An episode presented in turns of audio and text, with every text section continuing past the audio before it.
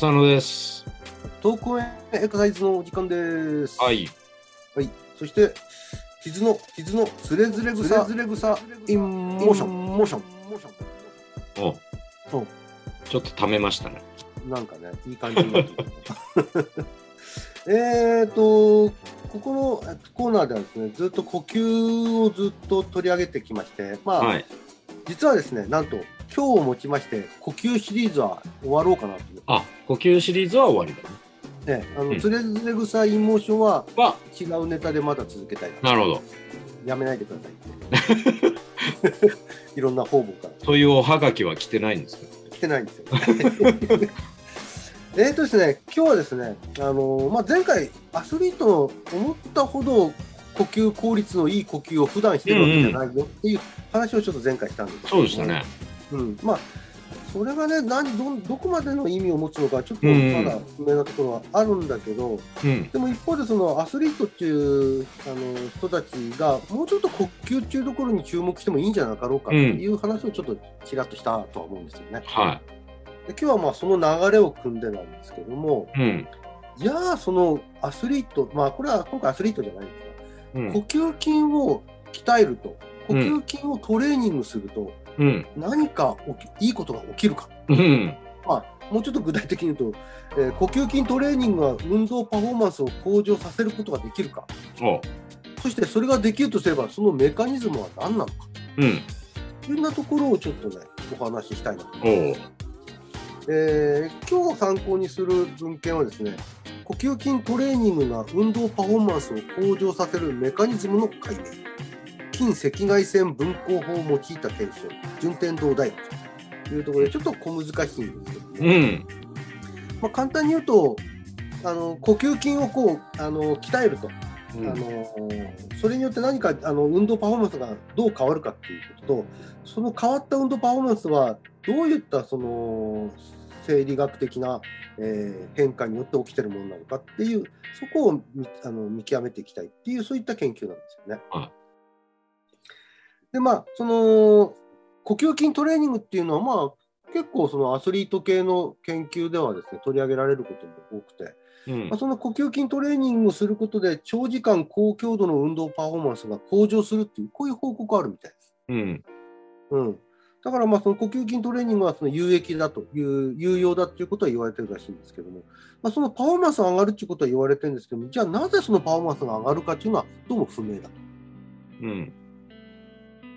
えーまあ、一概にパフォーマンスでもね、いろいろあるでしょうね。まあね、でうん今回ですね、えーっと何をもってパフォーマンスを見てるかっていうとですね、うんこ。のこの人たちの研究ではですね、その運動パフォーマンスの指標っていうのを、まあ、すごい強い強度の自転車を焦がせて、えーそれが疲労困憊に至るまでの時間、これを測定してて、まあ、運動強度、運動パフォーマンスが上がるということは、その疲労困憊するまでの時間が伸びるということですね。うん。なかなかバテなくなったということなんですけど、まあ、そこを見てるようです。で、えーまあ、もうちょっとあの内容詳しく言うと、まあ、あの高強度の自転車運動、あの90%のえー最大酸素摂取量の運動強度、この中でその、えーまあ、6週間のえー息を吸うトレーニング、吸気筋のトレーニングを6週間させて、えーそのやる前とやった後で、この90%の V ドット2マックスで自転車を焦がせ、90%の最大酸素摂取量で自転車を焦がせた時の、その、えーへばるまでの時間と、それからその時の、へばった時のですね、えー外肋間筋、まあ、呼吸筋の代表として外肋間筋と、足の方の筋肉の代表として、外側後筋、えー太ももの筋肉です。これの酸素動態、えー酸素のその、まあ、供給、あるいは消費状態ですね、酸素を供給したり、消費したりする、その状態を、えー筋赤外線分光法という方法であの見るという研究です。その息を吸うトレーニングって具体的にどんなトレーニングなんですか？えーとすまあ、吸う時に抵抗がかかる器具があるんですよね。あよくあの横隔膜のダンベルなんていうことを言われて、そのおえー、と通販で売ってたりす通る。販でやってたり。通販だとか、あの通販会って感じ。で、えー、とアマゾンだとかでも検索すればすぐ出てきますけど、あこれあの、まあ、口にあマウスピースに加えて吸うんですよね。吸った時に吸いづらいわけですよ。あ。うんうん。吸いづらいのを吸うためにはたくさんのあの吸気圧が吸う力が必要なんですよ。うんうん。それが効率よく吸うためにはその横隔膜をうまく使う腹式呼吸じゃないと大きく息が吸えないようになってるんですよね。なかなかその肩で息を吸うぐらいじゃしっかりと吸い切れないようになってるんですけども、うん。まあ、そういったそのあの吸気筋トレーニングの器具を使うっていうのがそのやり方ですね。うん。でこれをですね、えー、と1日30回2セット、うんえ。ー週5回以上あ週5日以上行ってこれを6週間行いけどもこれをやるのをですね2群に分けてます。うん一つはですね、その最大吸気圧、その器具が息を思いっきり吸うようにできてるんですけども、その最大吸気圧の50%の負荷量でトレーニングをするっていう群と、うん。でこれがまあ吸気吸気筋トレーニング群って言ってるんですけど、うん。それとその対象群で、あのーもっと低いやつ、15%の、えー最大吸気圧でトレーニングする、いわゆるシャム群っていう。シャム群っていうのは、要は、あれですよね。一般の人なかなか分かりづらいんですけど、あの、そういう器具を実際つけたけど、そんなに効果なさそうな数値でやるってことですよね。そうですね。全くしない人っていうよりは、うん同じような装装置をつけてやって、その差を見るという方がうん、まあ、科学的にはあの差がであのはっきり分かりやすいってことですよね。そうですね。手法は、見た目の手法は同じなんだけど、抵抗値を変えてるっていうか。うんうん。で、まあ、この2群で見てるんですが、まあ、結果で言うとですね、えー、とその吸気筋トレーニングをした方、50%の最大吸気圧吸気圧でトレーニングをした6週間後ではですね、えーその自転車90%の、まあ、最大の強度で自転車を焦がせた、その時の疲労困憊までの時間は伸びたと。要するにバテなくなったと。うんうん。うん、で、あともう一つは、えーとまあ、他にあのパラあのいろんな指標を見てるんですけども、いわゆるその呼吸生理、えー呼吸機能テストですね、あの最大、えー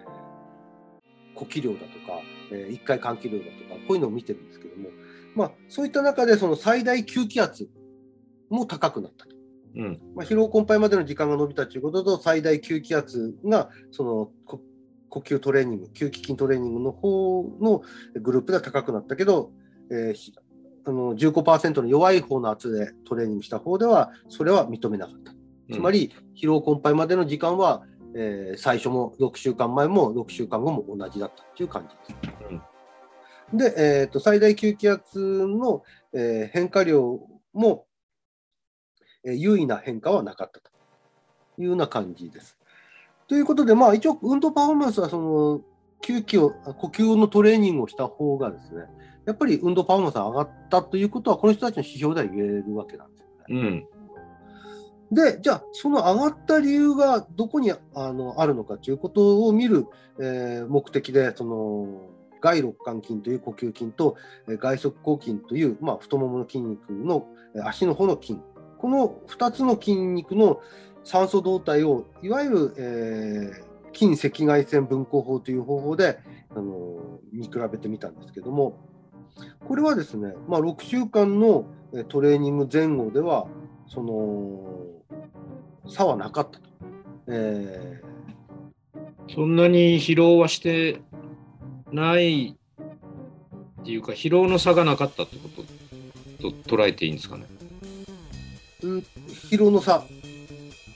トレーニングしてた方が疲労しづらくなったっていうわけではなかったうん、いや、一応疲労困憊までの時間は伸びたんで、といや筋肉のば、筋肉の。そうその筋肉に関して言うと、特に疲労の差はなかったとうんうん。そこが疲労の原因にもなってないということになってる。うん。うん、でなんでここの筋肉のその、えー筋をですねそのいわゆるえー酸素動態を見ようとしたのかっていうところなんですけどもそもそもですね呼吸筋っていうのは疲労するとですね、まあ、筋肉の交感神経、えーが活動がですね更新して上昇してですね、まあ、それによってその呼吸が疲労すると血管が収縮すると、えーでその血管の収縮によって筋あの下肢への筋だとかの筋血流量が低下する。えーまあ、それがあの呼吸筋が疲れると、まあ、下肢の運動あの運動パフォーマンスが低下する原因だって言われてるらしいんです。うん。だからまあ、あのまあ、もちろん運動するから足も疲れるんでしょうけども、その呼吸筋の低下自体が交感神経の活動を高めて、えさらに下肢の血流を低下して、さらに運動パフォーマンスを低下させるっていう、どうもメカニズムがあるようなんで、まあ、その呼吸筋が疲れづらくなれば、その分だけ交感神経の活動が抑えられて、まあ、下肢の筋血流量は、まあ、上がるっていうんですかね、あの機能として維持されるがらないっていうか。うん、っていうことは予想されたんですよね。だからそこ予に、うん、あの近赤外線分光法でえーデータを取ってみたんですけども、あの予想には反して全然そこは変わりがなかったうん。ということで、まあ、その呼吸筋の機能はおそらく上がってるんだろうけども、あの疲労困憊しなくなってるところを見ると上がってるんだろうけども、えーそこは下肢の、えー筋血流とはちょっと関係のない結果だったんじゃないかうん。あるいはその呼吸筋の、えー機能が上がったことが、えー筋交感神経の活動に影響を与えるほどでは、この研究結果ではそうみ認めることはできなかったっていう感じでしたね。他になんか原因っていう仮説でもいいからあるんですかね？まあ、一つはまずこの分析法が、この手法ですね、近赤外線、えー分光法という方法が、まあ、光、赤外線という光をですね、あの当てて、まあ、これあの、いわゆるパルスオキシメーターと似たような感じなんですけども、あの血管、その組織の血管の、いわゆるその、えっ、と、酸素が十分に溶けている、えー血液だったら、まあ、光が光輝いてて、えー酸素の、えー、と状態が低い状態、例えば静脈血のようにですね、酸素の状態が低いような状態だったら、まあ、ちょっとにぐあの暗く見えるということを利用して、あのそこの酸素動態を一応見てるんですけども、要するに直接は見てないんですよ。直接酸素がどんだけ溶けてるかは分かってはいないわけ。うん。なんで、その直接酸素を、えー測定していないというところが、一つは原因になっているんじゃないかというようなことをまず挙げています。うん。あとは、えーその今回やったのが疲労困憊のところでそのデータを取っているんで、うんそ。の疲労困憊のところのデータに疲労困憊するに至るまでの過程がどうだったのかは分かってないみたいです。うん。疲労困憊が伸びてるんで、あのトレーニング、吸筋トレーニングした方が疲労困憊の時間が伸びてるんで、その過程に何らかの変化がないと伸びてる理由はちょっとよく分かんないんですよね。うん。ただ、伸びた時のその疲労困憊の時点だけしかデータを取っていないんで、そその間がどうなってるかの経過がわからないということは、もう一つ、その寄与している要因が何だったのかがつかめていない理由だっていうふうに、まあ、そんなところがちょっと考えられているところらしいんですけど。うん。じゃあ他には特にこれという別の仮説はないわけ？そう、今のだからところでは、ちょっと、あのもうちょっとその、えー直接的データを取れればいいかなみたいうん。な感じなんですよね。なるほど。うんまあ、こういう研究って、あのーはクリアになかなかデータが出づらいのかもしれないんですけども、うん手。法によってはですね。そうですね。うん、ただまあそのパッと見パフォーマンスが上がるっていうのはやっぱり他の研究でも言われてるんで今回もパフォーマンスはあのー呼吸筋のトレーニングでは上がるっていうことはやっぱり言えたなと思います。まあまあその原因まではなかなか突き止めれなかったと。自転車のパフォーマンスにおいてはっていうことですよね。そうですね。うん。うんまあ、他の、あのーまあ、研究なんかでも、えっ、と、いわゆるその、えーエビデンスの高いと言われている研究なんかでも、呼吸筋によって特にですね、あの運動機能の低めの人たちですね、あのーあまりスポーツ経験がないだとか、うん。それから、あるいはその何らかのその障害、呼吸筋の障害を持っている人たち、そういった人たちにやっぱり呼吸筋トレーニング、あの吸気も呼気もどちらもトレーニングすると、えーパフォーマンスが上がるっていうのは、他そのエビデンスの高い研究でもやっぱり報告はされている。うん。だからやっぱりトレーニングすると吸気あの呼吸筋トレーニングするとパフォーマンスは上がるようなんですけど、その原因までがなかなかわからない。うん。やっぱりあれですよね、全体を通じて、もう今日最後だっていうので、あれなんですけど、やっぱり呼吸ってすっごい大事なことは分かってるんだけども、その、クリアカットにその呼吸のこれをやればっていうのはなかなか証明しづらい分野なんだなっていうのが感想ですよね。うん。うん。まあ、その外呼吸と内呼吸なんていう表現もありますけれども、そのいわゆる外から見て分かりやすい胸郭の動きだとか、えー吸気の取り入れ量だとか、呼気ので出てる量だとか、そういったその外呼吸的なところは、まあ、ある程度、なんか指標として出していきやすいのかもしれないですけども、じゃあ実際それが酸素とな酸素化された状態で、どうそ組織に回って影響を与えてるかとなると、ちょっとなかなか研究しようとしてはけ難しいところはあるうん。あと、運動パフォーマンスってそれ以外の要素もあるからね。そうそうそうそう。だからなかなか呼吸一つで焦点絞ってってとクリアカットに出づらいのかもしれないですよね。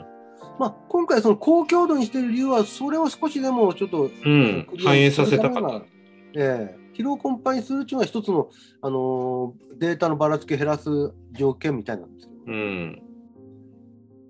なるまあほど。だとしてもやっぱりなかなかパッと今までのこのこれに限らずそのえっ、と何でしたっけ？ヨガヨガだとかでも、あの呼吸に影響を与える要素としてえー研究出されていましたけどもあんまりクリアカットじゃないっていう感じですね。うん。中なところで、はい。ええまあ、長々と、えー呼吸の話題をですね このコーナーでやってきましたが、えーはいこれをもちまして、えー終わりにしたいなと思います。また次回のテーマを楽しみに。はい、ちょっと、はいあの2、3か月あの休養期間で、あ、そうですか。ネタ仕込みに。ね、差し込みで。わかりました。じゃあまた、はいえー再びお会いできる時を。いや、あの、この番組は続きますからね。ああ、そうですね。はいありがとうございました。どうもありがとうございました。はい。